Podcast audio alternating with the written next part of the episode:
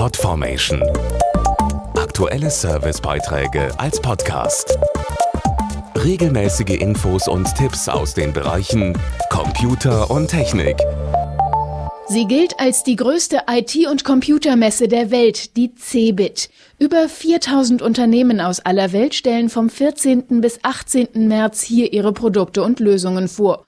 Und die drehen sich vor allem um eines, den digitalen Wandel der Gesellschaft insgesamt, aber auch der Unternehmen. Stichwort digitales Wirtschaftswunder. Eine Audioanlage, die Alarm schlägt, wenn es brennt, vernetzte Ladestationen für Elektrofahrzeuge oder Mode in der Cloud. Das sind Beispiele für eine gelungene Digitalisierung, sagt Sabine Bendig, Geschäftsführerin von Microsoft Deutschland. Bereits 2015 haben wir gesagt, ein digitales Wirtschaftswunder ist möglich. Und wir haben für die CB 2016 Wirtschaftswundermacher als Beispiele eingeladen. Das sind Verwaltungen, das sind aber auch Unternehmen natürlich, das sind Bildungsorganisationen, die durch ihre Projekte zeigen, was alles möglich ist und die für die Aufbruchsstimmung sorgen, die wir in diesem Lande brauchen. Vor allem produktive Lösungen aus einer sicheren Cloud und smarte Endgeräte spielen eine Rolle.